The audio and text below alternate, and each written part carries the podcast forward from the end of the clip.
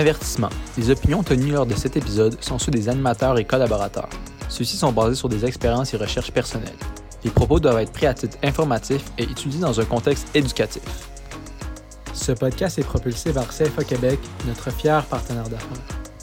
Avant de présenter notre invité, nous voulons prendre le temps de remercier notre partenaire pour l'épisode d'aujourd'hui, la distillerie Mariana et son amaretto Avril. Il s'agit du tout premier amaretto québécois et est disponible à SAQ. Il est délicieux et nous vous invitons à l'essayer. Merci et bonne écoute!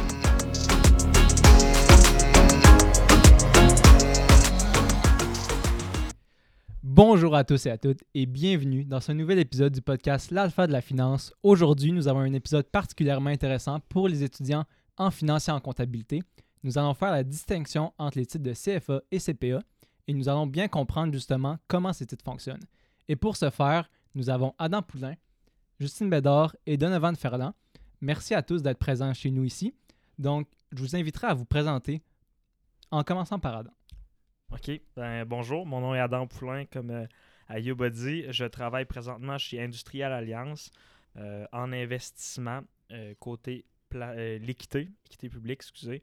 Je suis issu du baccalauréat à l'Université Laval et une maîtrise au sein de l'Université Laval.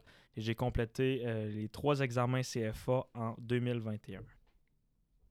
Bonjour tout le monde, moi c'est Justine Bédard, CPA. Je travaille chez Deloitte en tant que directrice adjointe en audit et certification. Euh, moi aussi, je, proviens de l'Université euh, Laval. J'ai fait mon bac complet à l'Université Laval, puis j'ai fait mon titre de CPA aussi. Euh, récemment, j'ai obtenu mon titre après mes deux ans de stage. Bonjour, enchanté de vous rencontrer. Moi, c'est Donovan Ferland. Je suis le, président du comité CPA cette année. Puis, j'étudie en finance. Donc, je suis, je suis ici à titre de représentant étudiant autant pour le côté euh, CFA que le côté CPA. Euh, je suis curieux d'entendre ce que vous avez à me dire. Puis euh, je vais avoir des questions moi aussi pour vous. Parfait. Ben, merci à tous d'être présents chez nous aujourd'hui. juste moi, de mon côté, je suis quand même bien assez excité de tourner cet épisode étant première année. Donc, ça va permettre de justement pouvoir faire les distinctions entre ces deux concentrations-là et justement pouvoir m'éclaircir à faire mon choix. pour commencer, Adam, pourrais-tu nous décrire un peu le rôle d'un CFA, s'il te plaît? Mm-hmm. Euh, c'est un rôle qui peut varier selon l'emploi qu'on choisit. Euh, de mon côté, euh, moi, je travaille pour un fonds d'investissement. On gère près de 10 milliards en actions, autant américaines que canadiennes.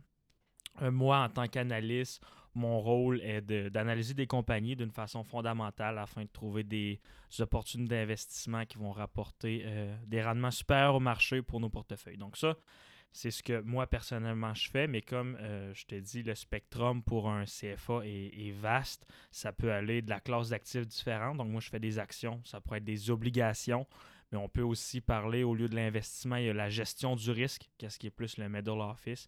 Il y aurait même aussi des, opportunités au back office au niveau de la performance. Donc euh, le spectrum est assez large, différentes classes d'actifs, mais euh, je vais commencer avec ça. Parfait, c'est intéressant. Et Justine, pourrais-tu nous expliquer le rôle d'un CPA? Bien, du côté CPA aussi, il y a beaucoup, beaucoup de possibilités. Euh, moi, aujourd'hui, euh, c'est sûr que ça se peut que je vous parle un peu plus du côté auditeur, mais je vais essayer de parler des autres possibilités aussi parce que c'est très varié. Euh, mais en tant qu'auditeur, dans le fond, on est en cabinet. Donc, moi, je suis chez Deloitte depuis quelques années déjà. Puis, on audite vraiment une large vaste d'entreprises. On a de, PME à très grandes entreprises en société ouverte comme Industrielle Alliance. Euh, donc, euh, on, regarde les états financiers, on fait nos travaux d'audit selon les normes d'audit, euh, puis on émet un rapport à la fin. C'est beaucoup des travaux d'équipe pour émettre un rapport d'audit à la fin qui est signé par l'associé. Donc, c'est un peu ça pour l'audit. Sinon, euh, je pense qu'on va en parler euh, plus tard là, des possibilités d'emploi, mais c'est sûr que en cabinet, il y a déjà beaucoup de possibilités pour les CPA dans divers euh, secteurs. Donc, tu peux avoir de la, du conseil aux entreprises, tu peux avoir de l'évaluation aussi d'entreprise. Sinon, Euh, on peut aller du côté entreprise. Donc, euh, dans toute entreprise, on va s'entendre qu'il y a une équipe comptable qui sont derrière les chiffres puis toute l'opération financière qui se passe dans, dans chacune des entreprises. Fait qu'on va en parler plus tard. Pourriez-vous nous parler du cheminement vers l'obtention de ces titres? Euh, oui, donc comme j'ai mentionné au départ, pour ma part, pour faire le cheminement CFA, ça prend au minimum un bac. Donc, euh, c'est le, prérequis numéro un. C'est euh, pardon, c'est un bac dans quoi que ce soit. Hein, exactement. Peu importe quel domaine, que vous soyez issu du génie, psychologie, euh, administration, peu importe. vous pouvez faire votre titre CFA ensuite. C'est certain qu'un bac administration va vous aider grandement lorsque vous allez essayer de graduer à travers le, le cheminement CFA. Mais, euh, mais moi, j'ai décidé de faire ma maîtrise. Donc, comment mon parcours s'est passé? J'ai fait mes trois années de, bac en finance ici.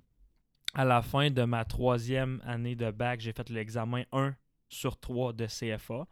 Euh, j'ai ensuite débuté ma maîtrise. Lors de ma maîtrise, j'ai fait l'examen 2 et puis euh, un an après, l'examen 3. maintenant, l'examen 1 du CFA se donne quatre fois par année. Pour ce qui est des examens 2 et 3, on parle d'une fréquence de deux fois par année. Mais euh, c'est ça. habituellement, c'est minimum entre six mois et un an entre chaque examen, juste parce que le temps de préparation est quand même massif. Mais, euh, mais ouais, c'est mon, parcours. Super. Euh, moi, pour avoir mon titre de CPA, dans le fond, j'ai fait mon bac en comptabilité. Puis ça, euh, c'est un peu le chemin euh, typique. Là. Si, vous ne faites pas votre bac en comptabilité, expertise comptable, il euh, faut aller chercher des équivalences. Donc, ça peut rallonger votre, votre parcours scolaire. ensuite, dans le fond, on fait le bac en expertise comptable. On a un an de DESS. le DESS, est-ce que j'en parle tout de suite ou... Oui, parce que dans le fond, le DESS, comment ça se passe, c'est sur un an. Fait que ça commence à l'automne pour la majorité des universités. Euh, je sais qu'à Montréal, c'est des, vous pouvez aussi, euh, c'est différent le parcours, mais pour Laval, par exemple, euh, ça commence en septembre. c'est votre diplôme d'études supérieures spécialisées.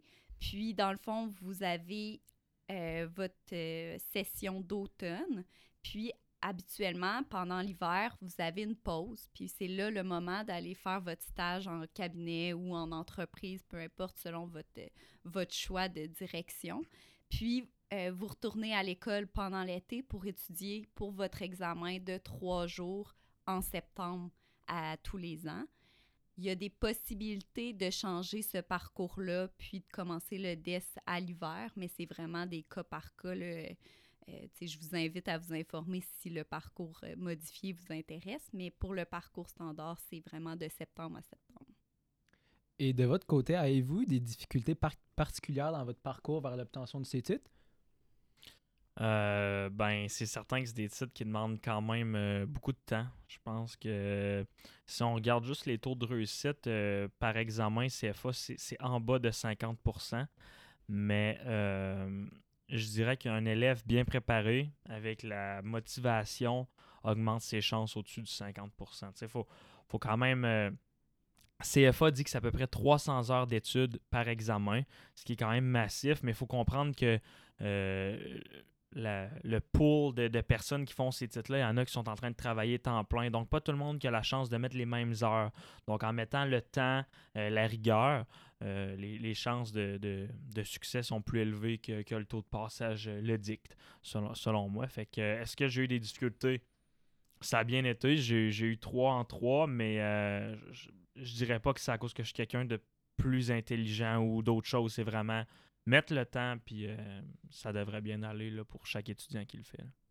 Parce qu'un point pour les examens CFA, je ne sais pas si ça marche, si ça marche comme ça, pardon, pour le CPA, mais euh, c'est l'Institut CFA qui décide d'année en année de quelle mhm. proportion d'étudiants qui vont passer l'examen ou pas. Donc, il n'y a, pas de seuil de passage. Exact. Puis, euh, donc, on peut pas se dire euh, au-dessus de 70 ou 60, t'as passé.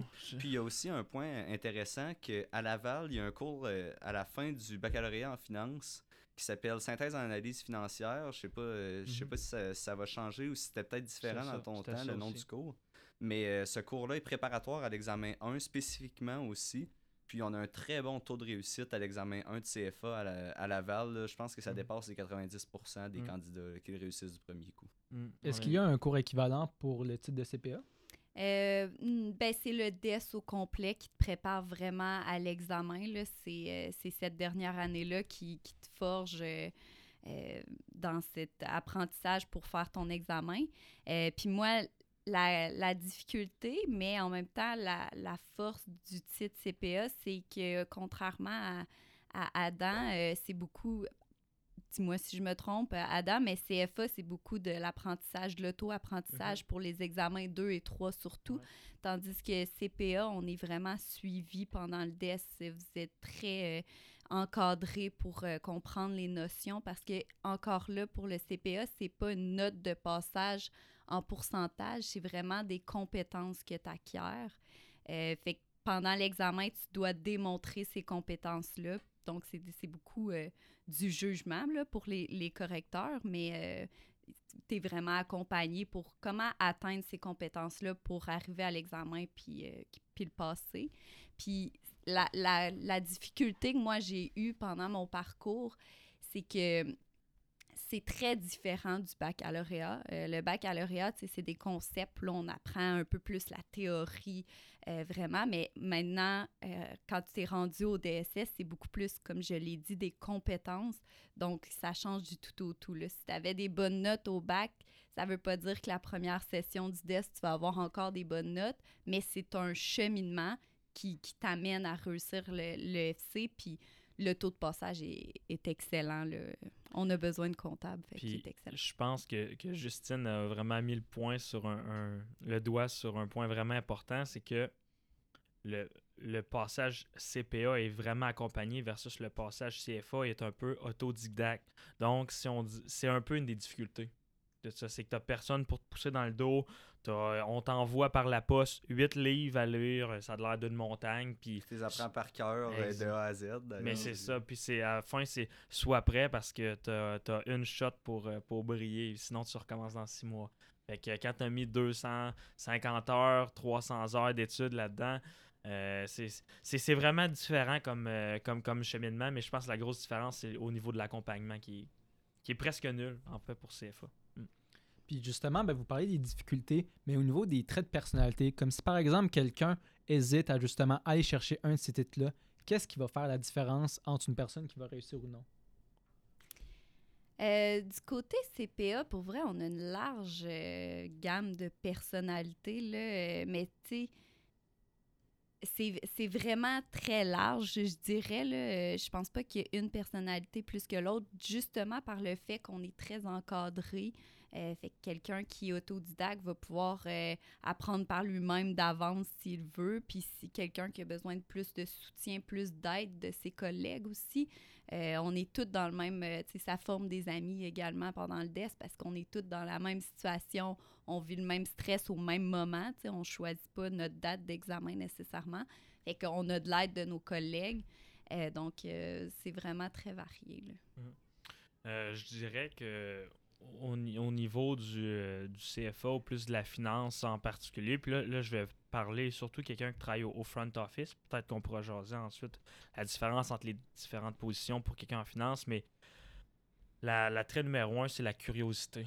Parce que on on- je l'ai un peu discuté, huit livres à étudier, beaucoup, beaucoup de matières sur différentes, différentes choses. Puis pour quelqu'un qui travaille en investissement comme moi, en équité, ça, c'est juste mettre la fondation sur la maison. Mais après ça, l'investissement en général, c'est apprendre sur plein de différents concepts nouveaux. euh, donc, c'est pour ça que la curiosité, selon moi, est vraiment quelque chose qui est, qui est primordial. Euh, puis, puis la détermination, je pense que dans n'importe quel cheminement, il faut être déterminé, mais euh, en finance, malheureusement, il y a l'aspect performance est super fort. Fait que euh, c'est pas toujours des bonnes journées au bureau, peu importe que tu sois analyste, gestionnaire en portefeuille, peu importe dans quelle classe d'actifs que tu es.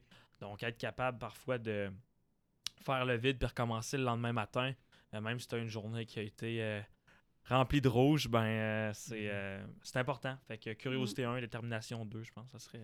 Ouais. Moi, j'aurais. Ouais, très bon point. Puis, tu sais, je peux faire le parallèle avec CPA, là, dans le fond. Pourquoi je dis que c'est large, que ça couvre large aussi, parce qu'il y a des, des, des possibilités d'emploi qu'on va, on va parler plus tard pour toutes sortes de personnalités. Là. Le CPA, c'est pas le CPA nécessairement obligatoire d'être tranquille derrière son ordi puis de pas parler à personne.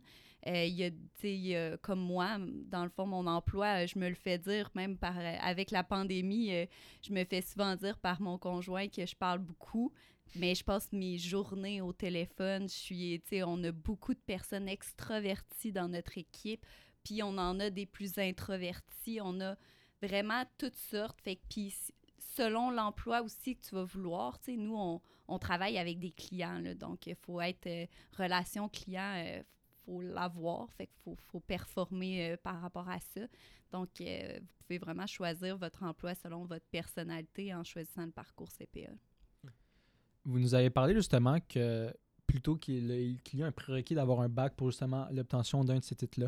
Pour les étudiants du deuxième cycle, comment est-ce qu'on peut intégrer l'étude vers l'examen d'un de ces titres dans son parcours? Euh, c'est une bonne question. Ben, c'est sûr que quand on s'en va au deuxième cycle, comme si je pense un peu à ce que j'ai fait, moi j'ai fait ma maîtrise, je travaillais aussi en même temps, donc je faisais trois cours sessions, je travaillais deux à trois jours semaine, puis j'étudiais le, CFA en même temps.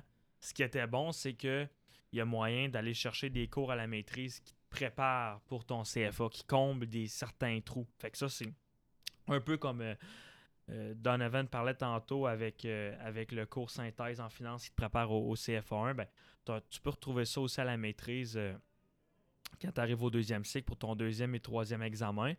Fait que je dirais que ça prépare. Puis l'importance de la maîtrise pour se trouver un emploi, je vous dirais que ça change géographiquement selon, selon ce que vous voulez faire. Donc, si vous désirez travailler plus dans la région de Toronto, euh, Montréal, les, euh, la maîtrise est peut-être moins nécessaire. Par contre, si votre but, c'est de rester euh, à Québec avec la panoplie de candidats, puis malheureusement le peu d'élus, la, maîtrise devient un, must un peu. Là. Fait que, fait que c'est un peu ça que je dirais sur, sur comment on compte ça.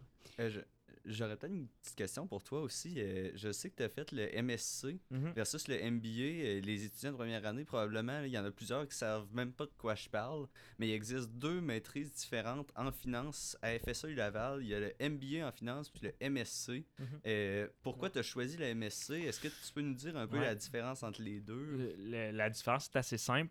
c'est que le MSC versus le MBA, euh, c'est les deux, c'est 45 crédits. Sauf que le MSC, l'essai qui était écrit à la fin de 12 crédits. Au MBA, on parle de 6 crédits. Et puis, il y a un cours supplémentaire qui est nécessaire au MSC, c'est économétrie 2 qui est un cours souvent que quand je, quand je l'ai fait, il y avait beaucoup de personnes qui se préparaient au doctorat qui le faisaient, qui est un cours assez demandant. Fait que c'est la grosse différence. Puis pourquoi moi j'ai pris MSC au-dessus d'MBA? Je pense que les, les requis en termes de notes pour entrer au MSC sont peut-être un peu plus élevés que le MBA. En effet. Mais c'est surtout que je voulais passer le moins de temps possible ces bancs d'école. Donc, je me suis dit, quand je vais avoir tout fait mes cours en classe, je vais pouvoir faire ma maîtrise de soir pour entrer temps plein au travail. Fait qu'en faisant un 12 crédits au lieu d'un 6, euh, je trouvais déjà deux cours. Donc, je me disais, c'est comme une demi-session, ça fitait mieux que mon horaire. Fait que c'est pas mal pour ça que j'ai pris ce, chemin-là. Parce que sinon, c'est très semblable. En tout cas, de ce que je me suis fait dire aussi. Euh, pour euh, le côté CPA, oui, euh, il y, en a certains qui vont faire la maîtrise. Moi, moi personnellement, je suis en train de la faire. Il me reste mon essai à, écrire. donc, ça se fait très bien. Il y en a aussi qui ont des crédits. Pendant le bac, tu peux faire des cours de maîtrise. moi, c'est ce que j'ai fait. Donc, au lieu de faire des cours de bac, je faisais des cours de maîtrise, donc ça me rentrait mes crédits aussi. Euh, c'était un 2 pour 1 dans le fond. Fait que j'ai utilisé euh, cette possibilité-là. Euh, donc oui, la maîtrise est intéressante. Ça continue un peu le cheminement du bac, selon moi. puis à la fin, ben, tu, tu montres des recherches en comptabilité pour ceux que ça l'intéresse. Des fois, on pense euh, ah, des recherches en comptabilité, ça peut être quoi, mais finalement, il y a des très bons sujets. Euh, donc, euh, voilà, c'est un peu la, façon. Puis ça se fait très bien avec le DESS. Je sais que des fois, le monde, pendant l'hiver, les gens, ils vont pas aller faire un stage en cabinet ou en entreprise, ils vont plutôt continuer leur maîtrise qui avait commencé.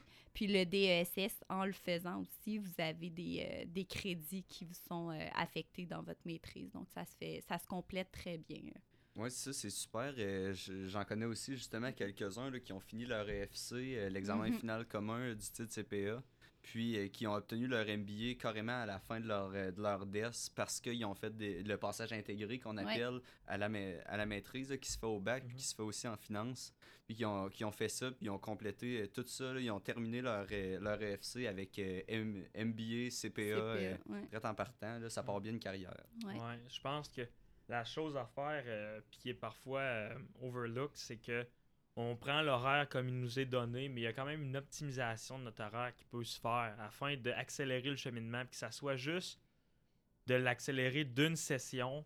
euh, à la fin de la journée, ben, c'est six mois de salaire de plus. C'est peut-être pouvoir saisir une opportunité qu'on n'aurait pas pu saisir avant parce que on a mal optimisé notre horaire puis qu'il nous reste deux cours d'école puis qu'on décide de finir notre, euh, université à temps partiel. Fait que souvent, on, reçoit notre horaire puis on, nos cours, on les choisit un peu euh, au pif, si on veut, là, mais euh, il y, a fa- il y a une façon de s'assurer et d'optimiser son horaire, ce qui est un- une très bonne façon d'optimiser son temps parce que ça prend pas beaucoup de temps, mais à la fin de la- de l'année, ça c'est de l'argent. Fait que, Mhm.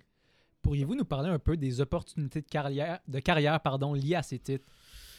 euh, veux-tu commencer, Justine? Ouais, ouais, je peux y aller. Euh, dans le fond, je vais commencer à, à parler euh, de ce que j'ai fait. J'en ai parlé un peu plus tôt, là, mais euh, il y a, il y a l'audit, euh, comme je, fais chez Deloitte. Euh, dans le fond, euh, comme je l'ai dit, c'est d'auditer des états financiers, mais pour moi, puis pourquoi j'ai choisi d'aller en audit aussi, c'est beaucoup plus que de l'audit. C'est vraiment la continuité de votre cheminement pour apprendre la comptabilité de diverses, mais de diverses compagnies de, de n'importe quel euh, marché. Euh, moi, par exemple, je peux vous donner des exemples. Présentement, on audite des, des compagnies plus d'assurance, de services financiers. Euh, J'ai des compagnies de, de, de, de plaisance, divertissement. J'ai des compagnies également de construction euh, dans mon portefeuille de clients. J'ai construction, sinon j'ai du commerce de détail. Fait que moi, des états financiers, je- j'en vois de toutes sortes. Fait que pour moi, c'était vraiment la continuité, l'école, euh, de, de savoir tout ce qui se passe dans le monde de la comptabilité. Euh, plus de l'information financière, effectivement, de l'audit, c'est de l'information financière, mais ça m'apporte une grande diversité, puis une, euh, une école incroyable. là. Deloitte en audit, je pense que c'est l'école euh, la meilleure pour toutes les CPA. Puis là, je vends ma salade, je le sais, mais je vous le dis, là, euh, je pense qu'après, ça, ça apparaît sur le marché du travail, ceux qui ont passé en audit, parce qu'on en a tellement vu des diverses euh, entreprises. Puis on est appelé aussi à beaucoup de se débrouiller, d'apprendre d'apprendre par nous-mêmes, mais aussi ça développe des, des professionnels rapidement. Puis aussi, on a le côté euh, service à la clientèle. Donc, c'est très, euh, c'est très intéressant pour un professionnel euh, de, de passer par les cabinets. Par la suite, dans un cabinet, par contre, vous avez aussi le service de fiscalité, le service d'évaluation d'entreprise, que par, souvent, c'est des comptables qui vont chercher d'autres titres supplémentaires pour accomplir leurs tâches. Il y en il y a même la technologie aussi chez Deloitte. On, va parler avec des comptables. Ça va être des comptables qui vont, euh, qui vont utiliser ces postes-là. Euh, si on va plus du côté entreprise, vous, vous pouvez être un contrôleur, donc pour les états financiers encore. Vous pouvez être un directeur financier. Euh, sinon, vous pouvez aussi être plus du côté comptabilité euh, management, donc regarder le coût de revient, comment, que les, comment les, nos produits nous, nous rapportent, comment on peut gérer nos coûts pour que ça, on ait une meilleure marge, par exemple. Euh, donc, c'est un peu ça les possibilités, là, mais encore là, il y a, le service euh, public. Euh, donc, euh, on a nos euh, Revenus Québec, et, l'Agence du revenu du Canada, c'est tous des comptables qui travaillent là. Donc, il y a vraiment, il y a vraiment une grande possibilité. Là. De, de mon côté en finance, c'est assez, assez vaste. Puis je vais expliquer un concept assez rapidement maintenant. Puis Même quand j'étais au bac, c'était un peu flou pour moi, mais quand on se dirige en finance, il y a comme, si on part vraiment d'en haut, il y a ce qu'on appelle le sell side puis le buy side. Si je commence avec le sell side, euh, vous avez sûrement tous déjà vu ça à la TV, les bankers, euh, ou si vous avez déjà écouté Suits, souvent eux ils font affaire avec du sell side. Donc, euh, par exemple, entreprise XYZ, admettons Justine Bédard Entretien, qui est une compagnie privée, veut faire une acquisition. Donc, demain, elle va aller voir des bankers, qui sont souvent, on appelle en investment banking. Euh, elle, elle va aller les voir, puis eux vont lui trouver un target d'acquisition, vont l'aider dans ça. Ça, c'est le sell side. Même chose pour des compagnies qui deviennent publiques, on appelle ça des IPO. Euh, eux vont aller voir le sell side, les bankers, pour se faire évaluer comment il vaut. Donc, eux, là, le sell side, c'est les financiers qui servent les compagnies. Quand on s'en vient du côté du buy side, où ce que je travaille euh, pour Industrie Alliance, nous, on gère l'argent de compagnies de retraite, l'argent de, des particuliers, peut-être vos fonds de pension sont avec nous. Donc, nous, notre but, c'est de trouver des investissements dans le marché boursier ou dans le marché privé, si vous êtes en private equity, pour faire plus de rendement. Puis, dans ce temps-là, parfois, on va utiliser le sell side. Donc, si la compagnie Justine Bédard Entretien devient publique avec un IPO, ben, les bankers vont essayer de nous vendre cette compagnie-là pour que nous, le buy side, on déploie le capital pour les acheter. Donc ça, à la base, là, savoir différencier le sell side puis le buy side, c'est une grosse affaire parce que c'est pas nécessairement les mêmes euh, conditions de travail, les mêmes défis. Tu sais, au niveau du sell side, j'ai quelques amis, dont un particulièrement qui travaille là-bas, c'est beaucoup, beaucoup d'heures. Beaucoup plus d'heures. Euh, je vous dirais que le, le sell side, ça ressemble un brin à la comptabilité, dans le sens que c'est une pression de production.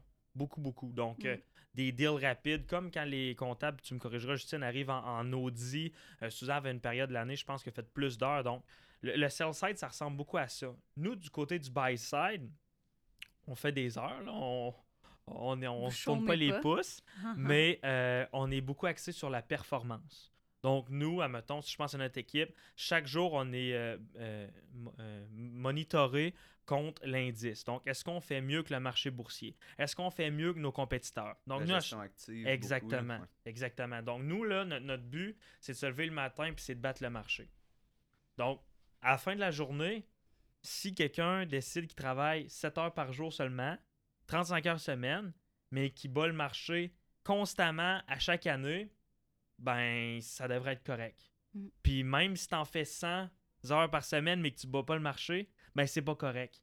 Versus euh, au sell side, c'est plus euh, la production. Fait mm. Ça, c'est la différence entre les deux. Puis si je reviens de notre côté, admettons, chez Industrial Alliance, nous, il y a des personnes au front office, donc eux qui sont directement impliqués dans les décisions d'investissement. Ça, c'est du front office. C'est ce que je fais. On a l'équipe d'obligation, l'équipe de private equity, l'équipe de, de dette privée aussi. Si on s'en va au middle office, peut-être vous allez voir ça passer, ça souvent, moi je les appelle un peu la police. Middle office, c'est souvent eux qui vont faire les, regarder les politiques d'investissement, s'assurer la gestion des risques, surtout pour euh, tout ce qui est l'argent de la compagnie d'assurance. Donc s'assurer qu'on reste à l'intérieur des balises de risques à respecter. Fait que ça, c'est le middle office. Ils peuvent nous appeler des fois pour euh, OK, faites attention à ça, ça, ça. Puis on passe à la troisième affaire qui est le back office. Là, c'est là parfois qu'on voit des comptables, nous, sur notre, euh, sur notre étage. Eux, c'est tout ce qui est la comptabilité des fonds, euh, la gestion des produits dérivés. Euh, toutes ces affaires-là, c'est du back office. Donc, c'est assez important de savoir la différence entre sell side et buy side. Il y a aussi front, middle et, back office. Mm. Puis, si je peux compléter avec cette, les possibilités qu'on vient de parler, euh, j'ai souvent entendu dire, euh, mettons, euh, je veux être directeur financier d'une entreprise, donc un peu l'à côté du, du propriétaire. Puis souvent, j'entendais dire, ben, il faut que j'aille chercher mon CFA, mais c'est justement là que je veux amener le point que souvent, en fait, majoritairement, c'est des CPA mm-hmm. qui, sont, qui sont en train de gérer l'argent de l'entreprise. Donc, euh, justement, c'est notre rôle d'aller chercher l'investissement si on en a besoin. Euh, donc, à- de faire le choix de c'est qui qu'on veut qui investisse dans notre entreprise, d'aller jusqu'au financement aussi, très, très important dans une entreprise. On gère le cash flow. Euh, donc, c'est vraiment un CPA qui a euh, un peu les, com- les compétences pour le faire, pour diriger une entreprise avec le, Puis- le propriétaire. Puis moi, dans, dans mon day-to-day, j'utilise à tous les jours ce que les CPA ils, ils nous Mhm. fournissent. Donc moi, quand j'analyse une compagnie, j'ouvre ses états financiers. Mais moi, je sais que les états financiers sont bien faits parce que des CPA comme Ouais. Justine l'ont audité, ont assuré la, la véri... euh, La, qualité la- de l'information financière pour Exactement. les utilisateurs. Donc souvent, et puis là, je fais une génération qui est, qui, qui est en partie fausse, mais je la fais quand même. Parfois, les comptables, je dis qu'ils sont un peu backward looking. Donc, regarde, est-ce que l'information du passé a tout été fait, surtout en audit, Mhm. versus euh, en investissement? Nous, on est forward looking. Donc, on, on a l'information aujourd'hui, c'est quoi la photo, mais on essaie de prédire c'est quoi la photo dans deux ans, dans trois ans. Comment la profitabilité de cette entreprise-là va augmenter comparé à ses pairs. Comment on peut, comment cette entreprise-là va être meilleure que les autres? Donc, Mhm. euh, c'est un peu comment le transfert d'informations se fait. entre- Oui, puis entre un auditeur, c'est ça, un auditeur, nous, on va auditer des informations qui se sont déjà passées. Donc, effectivement, là, on audite un bilan qui est une photo en fin d'année ou des états des, l'état des résultats qui est les résultats de, de l'année dernière. Mais euh, en entreprise, par exemple, là, vous allez être des gestionnaires, des, des, des gestionnaires du portefeuille de Mhm. l'entreprise. Donc, comment vous, en ayant vos compétences, vous allez faire grandir l'entreprise, puis c'est super important, la, la comptabilité dans une entreprise. Puis effectivement, des fois, les propriétaires vont, vont euh, un peu sous-estimer cette fonction-là, Mhm. mais on est des, des précurseurs, on, on veut du changement dans les chiffres, on veut, on veut justement aller réduire les coûts pour, pour euh, faire euh, de nouveaux produits ou des choses comme ça. Fait qu'on veut vraiment être euh, des proactifs au niveau financier pour, euh, pour la suite. Là. Fait que, J'aime beaucoup la distinction que, que vous avez fait là, de, de l'environnement de travail ou le, le, le type d'entreprise qu'un CPA va travailler versus un CFA parce qu'en effet, c'est rare, contrairement à ce qu'on peut penser, là, qu'on va voir des CFA dans des entreprises beaucoup plus que des CPA. Mhm. Des fois- par exemple, à force de, de réseauter à l'université, j'ai appris là, que des entreprises, par exemple, qui font beaucoup, beaucoup d'acquisitions, qui achètent souvent Mhm. des entre- d'autres entreprises, là, des fois, ils vont avoir une équipe d'acquisition qui va contenir quelques CFA, mais en général, là, des, des CFOs de- d'entreprises, comme Justine le disait, là, c'est majoritairement des CPA, des comptables. Euh, Puis ça revient un peu, puis tu as 100% raison, puis ça revient à la base que si tu es CFA, puis que tu rentres dans une entreprise qui fait des acquisitions, il faut que l'entreprise soit de taille massive pour Oui, oui. justifier ton salaire, puis faire assez d'acquisitions chaque année pour que tu aies un département de M&A dans cette équipe-là. Fait que souvent, euh, je le vois dans des entreprises publiques, j'en, ai une en tête que, que je nommerai pas, mais leur, leur CFO, c'est un CPA, mais il a fait du banking, un peu comme on Mm. parlait tantôt. Donc, lui, c'est, c'est le, la ressource pour la gestion du cash, mais il a son atout d'avoir fait du, euh, d'avoir fait du M&A dans le passé. Puis ouais. pour les entreprises, comme tu dis, un peu trop petites qui euh, n'ont pas leur, euh, tu sais, leur euh, M&A dans leur propre entreprise, ben, ils vont faire affaire avec des cabinets comme Mhm. Deloitte, euh, qui, eux, ils ont vraiment leur équipe d'expertise de euh, qui est composée, cette équipe-là, de personnes qui ont leur CFA et de CPA. là. C'est vraiment un... Puis, puis si tu es CPA, ça l'empêche pas non plus d'aller chercher le 100%. titre CFA, et le contraire, autant est vrai. Là. Fait que, Mais en fait, en effet, ce, côté-là, cette, cette, euh, suite d'événements-là est beaucoup plus probable que l'inverse, je dirais. C'est beaucoup plus, je dirais pas facile, là, mais c'est c'est plus opportun pour un CPA d'aller chercher son CFA ensuite que l'inverse, en raison notamment du fait que le, le cheminement CPA est très bien tracé, qu'on est Mhm. très bien accompagné versus le cheminement CFA qui se fait beaucoup par soi-même, donc il est plus facile à, à aller chercher là, de, de son côté. Ça- 100%. C'est ça. Ça résume, euh, dans le fond, ce qu'on avait dit au début, que, que c'est beaucoup de l'autodidacte pour un CFA, tandis que nous, on est encadré. Fait que prendre le cheminement encadré pour après aller apprendre par soi-même, c'est c'est un petit peu plus facile, effectivement, à cause des majoritairement. conditionnements. Ouais. C'est ça, majoritairement, une personne qui a ces deux titres va très, très fort probablement avoir eu son CPA en premier. Mhm. Avant de conclure notre épisode, pourriez-vous un peu nous parler des opportunités niveau stage? Ou des, j'ajouterais peut-être aussi là, des stages qui sont requis. Des fois, il y en- je Mm. sais qu'il y en a pour le, le Mhm. CFA. Ben, je sais pas nécessairement un stage, mais une expérience de travail Ouais. qui est nécessaire avant d'obtenir officiellement le titre. Puis CPA, il y a des stages vraiment là, obligatoires. ce qui est difficile, je dirais, euh, je dirais pas a comme des stages requis. Pour avoir le titre CFA, là, ça prend un nombre minimal d'heures. Euh, c'est trois ans. Ça prend trois ans d'expérience à temps plein euh, afin d'avoir accès au titre euh, CFA. Donc, les critères, c'est un bac pour commencer le parcours, puis ensuite, ça prend trois ans. Au niveau des stages, euh, c'est- un peu plus délicat, je dirais. Il y a beaucoup de stages au niveau du sell side.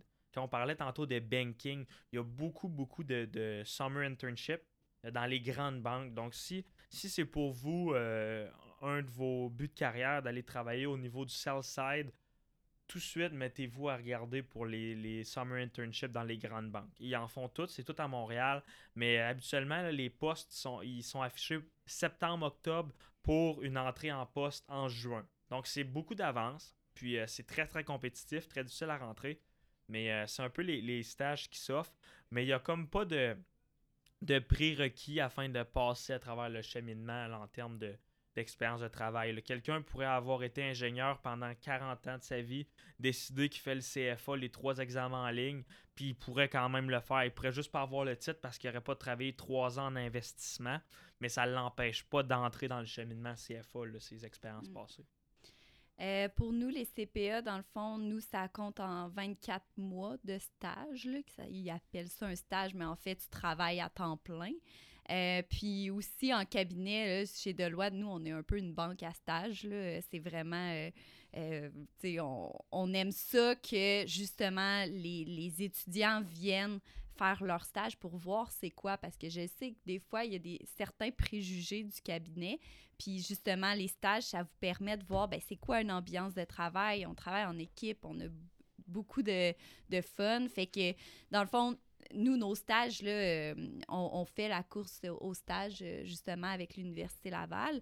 Euh, puis ça se passe en septembre, puis on, engage pour, l'été suivant. Souvent, les, gens, ils peuvent venir faire un stage l'été, puis ensuite, ils reviennent pendant leur DSS. Mais tu sais, on engage aussi pendant toute l'année. On engage pour... maintenant, on est très... volatile. si vous voulez faire un stage l'automne, on vous accueille. Fait que ça va. euh, on est très ouvert à, vous accueillir en stage. Puis je pense que c'est la meilleure façon pour, euh, pour voir ce qu'est le cabinet. euh. Mais c'est le fun que tu le mentionnes, ça, Justine, parce que en effet, tout dans, toujours dans l'optique que le cheminement CPA est très, très structuré, puis on est très accompagné. Bien, l'ordre des CPA back tous les comités CPA qui sont implantés dans presque toutes les universités au Québec, là, si c'est pas toutes. Puis euh, c'est c'est les comités CPA qui sont responsables de collaborer avec les, les différents cabinets, les différentes entreprises qui, qui recherchent des stagiaires, puis qui organisent ce recrutement-là en septembre. Donc, euh, c'est, vous, êtes, euh, vous êtes vraiment bien accompagnés si ça vous intéresse. Là, euh, Mhm. Allez voir le comité CPA, venez vous renseigner. Mhm. Puis euh, les employeurs sont là, puis il y en a beaucoup à Québec. Là, c'est, Ouais. c'est, il y a de la demande les il y a une belle variété de stages que vous pouvez trouver. euh, mais c'est sûr que, que, que venir chez Deloitte, c'est c'est les meilleurs stages, Ah. on est la meilleure gang. Puis, puis, tu sais, euh, moi, ma, ma conjointe est, est comptable. Puis, euh, je suis capable de quand même faire la différence entre le cheminement comptable et le cheminement financier. Puis, si on se parle en termes financiers, le cheminement comptable va amener beaucoup moins de volatilité dans votre carrière. En voulant dire que taux de placement doit être proche de 100%. S'il n'est pas 100%, un coup qu'on sort comptable, beaucoup, beaucoup d'opportunités diverses. Euh, on sait vraiment à quoi s'attendre quand on est CPA, selon moi. Quand on sort de l'école, je dirais que quand on, est, euh, qu'on essaie d'aller en finance, pas nécessairement CFA, parce qu'on peut faire une très belle carrière en finance sans être CFA quand même, mais euh, il y a beaucoup euh, moins de postes ouverts. La euh, compétition est plus élevée. la com- ben, Mhm. il y a beaucoup. C'est ça. C'est- C'est c'est- c'est vraiment un marché de l'emploi qui, qui est plus euh, tight. Fait que euh, c'est c'est quand même des considérations à prendre en, en compte. tu sais. moi, moi si j'étais un étudiant euh, de première année aujourd'hui, puis que j'ai aucune idée de ce que je veux faire, j'ai aucune, aucune, aucune idée, c'est sûr à 100% que je fais un, un bac en comptabilité. C'est sûr à 100, 100, 100% parce que je sais qu'en sortant de ce bac-là, j'ai avoir d'innombrables portes ouvertes. Versus qu'on prend un- le cheminement finance, puis je m'excuse pour toutes les profs de finance, il faut quand même avoir un, un peu en tête qu'est-ce qu'on veut faire. Parce que veut, veut pas, on n'a pas l'expertise comptable, fait qu'après ça, ça devient dur de rattraper. Euh, fait que, ouais, c'est un peu, un peu ce que je dirais sur le marché de l'emploi. Justement, pourriez-vous nous parler un peu du, du déroulement d'une journée typique dans vos domaines? Oui, très bonne. euh, très- Je peux y aller. Non, je peux y aller. Euh, moi, dans une journée typique, euh, pour rendu, rendu à mon niveau, là, c'est vraiment euh, très diversifié comme tâche que j'ai euh, pendant la journée, mais je, je résumerais ça parce que là, je répète, je suis dans le fond directrice adjointe euh, en audit. Donc, euh, moi, moi, je suis, je dirais, je gère des projets. Je suis quasiment gestionnaire de projets. Donc, les projets en, tant que tels, c'est de sortir des états financiers, de les auditer, mais je gère une équipe. Euh, donc, euh, souvent, là, pendant la journée, j'ai trois dossiers qui roulent en même temps avec trois équipes différentes, avec trois, quatre personnes dans l'équipe. Donc, euh, je dois gérer des, des gens, je dois gérer la, les questions plus techniques. Euh, puis, euh, je dois gérer aussi le client. Dans le fond, le client a beaucoup de demandes. C'est un peu ça, ma, ma, journée typique, c'est de répondre au service à la clientèle, de répondre aux demandes de mes équipes parce que moi, je dois assurer une finalité. Là. On a beaucoup de délais euh, très serrés, un peu comme Adam, tu, tu parlais, tu présentement, janvier, février, on, on doit sortir la plupart des états financiers du 31 décembre. Donc oui, on a des délais serrés, mais moi, en tant que, que directrice adjointe, je dois m'assurer que ces délais-là sont respectés parce que, euh, par exemple, dans les services financiers, l'AMF, elle attend des, des audits de, de notre part, euh, signés de notre part. Donc, euh, je, je- c'est ça, je, je gère des, des dossiers, des, euh, des, des projets comme ça. Fait que c'est pour ça que vous devez le voir un peu. C'est ça qu'en cabinet, ça vous apporte. Puis qui est le fun, si vous aimez ça, être en contact avec les gens. Donc, comme je le disais, moi, je parle au téléphone toute la journée euh, avec mes équipes, à savoir comment ça se passe. Puis, en même temps, je fais de la comptabilité que j'aime. Donc, moi, c'était un peu ce côté-là que je voulais aller chercher, euh, de la gestion, puis aussi euh, la- l'aspect financier de la comptabilité que, que j'aimais puis qui me permet de faire ça. Hmm. C'est un peu ça, ma, jo- ma journée, c'est différent. Ouais, euh, pour moi, ben, c'est sûr que comme je suis en, en- en équité publique, en action, je suis limité par l'ouverture du marché boursier. Donc, c'est sûr, c'est-à-dire que tu as un peu les, les heures que, dans la journée que je dois être présent. là. Mais si, mettons, je fais un petit timeline rapide, 6h30, je me réveille, je lis les nouvelles euh, qui sont passées, euh, Bloomberg, euh, New York Times, toutes ces affaires-là, pour, pour être prêt avant l'ouverture du marché, pour voir si c'est pas passé. Là, en ce moment, on est dans les résultats trimestriels, les fins d'année. Donc, comme là, je le sais que ce soir, j'en ai eu quelques-uns. Demain matin, j'en ai aussi. Donc, je vais m'assurer de passer au travail les résultats avant que la compagnie, avant que le, marché ouvre, afin de pouvoir voir où est-ce que le, le stock va trader. Est-ce qu'on devrait en acheter? Est-ce qu'on devrait vendre? Est-ce que ça change notre thèse d'investissement? Donc, je me lève, je fais mes affaires. Euh, à 8h45, on a notre premier euh, morning meeting, nous chez Industriel Alliance. Donc, c'est toutes les classes d'actifs qui sont réunies ensemble autour du trading desk. Ça commence avec notre économiste en chef. Ensuite, ça passe à travers les différentes classes d'actifs qui disent un peu ce qui s'est passé dans le, dans le secteur. Y a-t-il des nouvelles macroéconomiques qui attirent l'attention? Puis de 9h à 9h30, là, c'est là que nous, notre équipe, juste d'équité publique, on se rejoint ensemble pour vraiment discuter des, euh, actions, des compagnies à travers nos portefeuilles. Qu'est-ce qui s'est passé? Y a-t-il des, choses qu'on doit changer ce matin? Y a-t-il des, investissements qu'on doit vraiment regarder de près à l'ouverture du marché? Puis un coup que le marché ouvre, de mon côté, c'est de faire de la recherche afin de trouver des nouvelles idées d'investissement. Donc, euh, moi, je suis focusé sur tout ce qui est matériaux et industriels. Donc, euh, je vais regarder mes secteurs. Souvent, mes gestionnaires vont me dire OK, j'aimerais que tu me fasses euh, une recherche sur telle, telle compagnie. Reviens-moi, tu as une semaine. Puis là, ben, moi, je vais partir. Puis je vais éplucher la compagnie de, de, de A à Z. Donc, je vais prendre les états financiers que Justine m'a bien fait. Je vais les passer une à une. Je vais me faire un modèle financier avec différents scénarios économiques à l'intérieur, différents scénarios de marge pour voir est-ce que c'est un bon investissement ou non. Et ensuite, on décide est-ce qu'on investit ou non. Puis on passe à la prochaine. Donc, c'est vraiment Mhm. le matin de la maintenance, s'assurer que- qu'il n'y ait pas une bombe qui, qui- qui nous explose dans les mains. Puis ensuite, c'est de trouver la, la prochaine idée pour, euh, pour faire du rendement de main. Euh, Mm. C'est un peu ça. Parfait. Ben, je tiens à vous remercier sincèrement tous les trois pour cet épisode. Je pense vraiment que beaucoup de valeur va être dégagée de ce dernier. Et sur ce, on se dit à la prochaine. Merci. Si vous avez apprécié l'épisode, nous vous invitons à laisser une petite note ainsi qu'un commentaire sur la page du podcast. Cela nous aide énormément. Merci et à la prochaine.